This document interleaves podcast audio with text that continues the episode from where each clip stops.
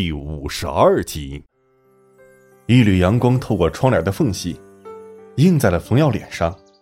此时，冯耀已经不再是面无血色，面部的皮肤仿佛婴儿一般透着光亮，身体也不再抖动了，气息也变得绵长而沉稳，干裂的嘴唇也变得红润起来。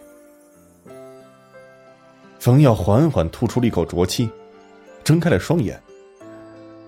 两个眸子中，比以往更加神采奕奕。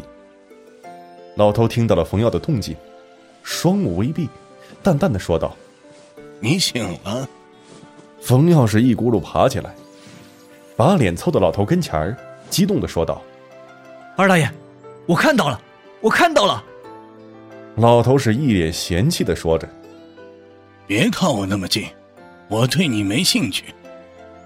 你说你看到了。”怎么？难道你以前是瞎的？冯耀难掩兴奋之色，接口说道：“不是，不是，二大爷，我我之前只能看到您的白光护身，但现在我能看到您有七彩之气围绕全身。什么？你居然可以看到我的七彩之气？难道？难道你进阶了？”老头猛地睁开眼睛。一脸的不可思议，冯耀这才回过神，说道：“好像，好像我真的进阶了。”哦，原来你的契机在这里啊！老头仔细的打量着冯耀。而在此时，冯耀的手机响了，来电的是莫雨嫣。冯耀接通电话，莫雨嫣是平静的说着：“喂，冯耀。”我辞职了，我决定，我决定全力以赴的帮你。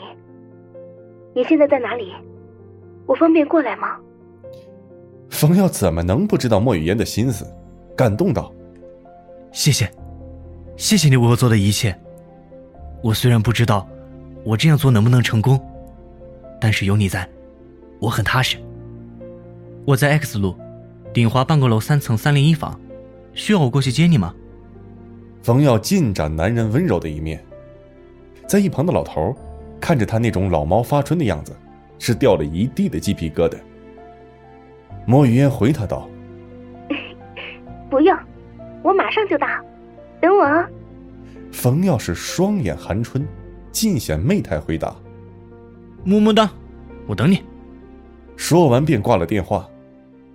此时。一旁的老头实在受不了了，一脸嫌弃道：“冯耀，我真的没发现你这么恶心，你能不能像个人似的说话？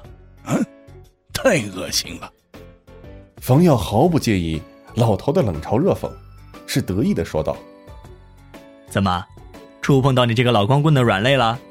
这么攻击我？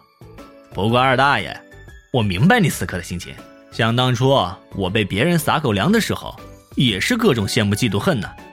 嘿嘿。老头顿时一阵的语塞，想想自己各地游荡了几千年，愣是连个伴儿都没有，只能忍气吞声道：“ 冯耀和老头是有一句没一句的闲聊着。没过一会儿，敲门声响起了。冯耀是连忙起身，赶紧整理了一下衣服，然后给掌心吐了一口口水，捋了捋自己杂乱的头发，赶快跑去开门。而在此时，老头已经化为了一缕白光，钻入冯耀胸前的玉佩中。冯耀打开了门，只见门口站着的正是莫雨嫣，莫雨嫣是双脸微红。喘着粗气，在他两旁放着两个大大的行李箱。冯耀见状，忙将莫雨嫣让进屋内，而自己，则是把两个行李箱提在手中，放在了玄关处，关上了房门。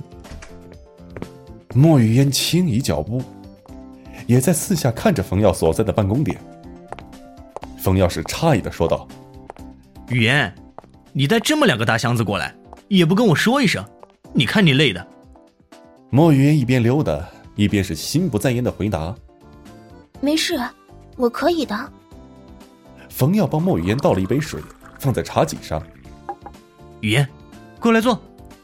莫雨嫣走到茶几前，缓缓的坐下，双手捧起水杯，喝了几口，便开口说道：“冯耀，这次我下定决心，一定要帮你。所以，我也想拥有异能。你说，行吗？”冯耀是尴尬的挠了挠头，不好意思的说道：“雨嫣，我也是才有异能没多久，对于异能者的世界，我也了解的不多。那你是怎么成为异能者的？是有老师教你吗？”莫雨嫣忽闪着两个大眼睛看着冯耀。其实不是老师了，是我的二大爷，是他教我的。是吗？那你能带我去跟你二大爷拜师吗？这个。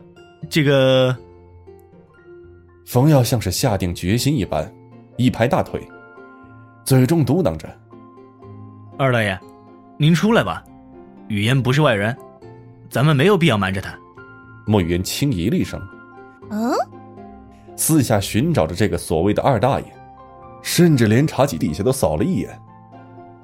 而当莫雨嫣再次抬头时，就看到冯耀胸前的玉佩处窜出了一缕白烟。一个身着唐装、大腹便便的老者出现在眼前，而莫雨嫣没有一丝害怕，反而对老者的出现感到了十分的好奇。他一边盯着老者上下打量着，一边问冯耀道：“他就是你说的二大爷？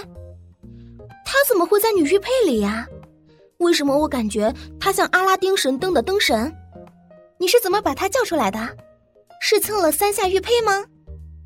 冯耀顿时是一阵哑然，也不知该如何回答。莫雨嫣随即走到老者身边，围着老者转了一圈，仔细的打量老者。好奇心促使，莫雨嫣忍不住抬起了小手，扯了扯老者的胡子。老头被莫雨嫣看的是浑身不自在，而当被莫雨嫣扯动胡子的时候，是终于开口说话了。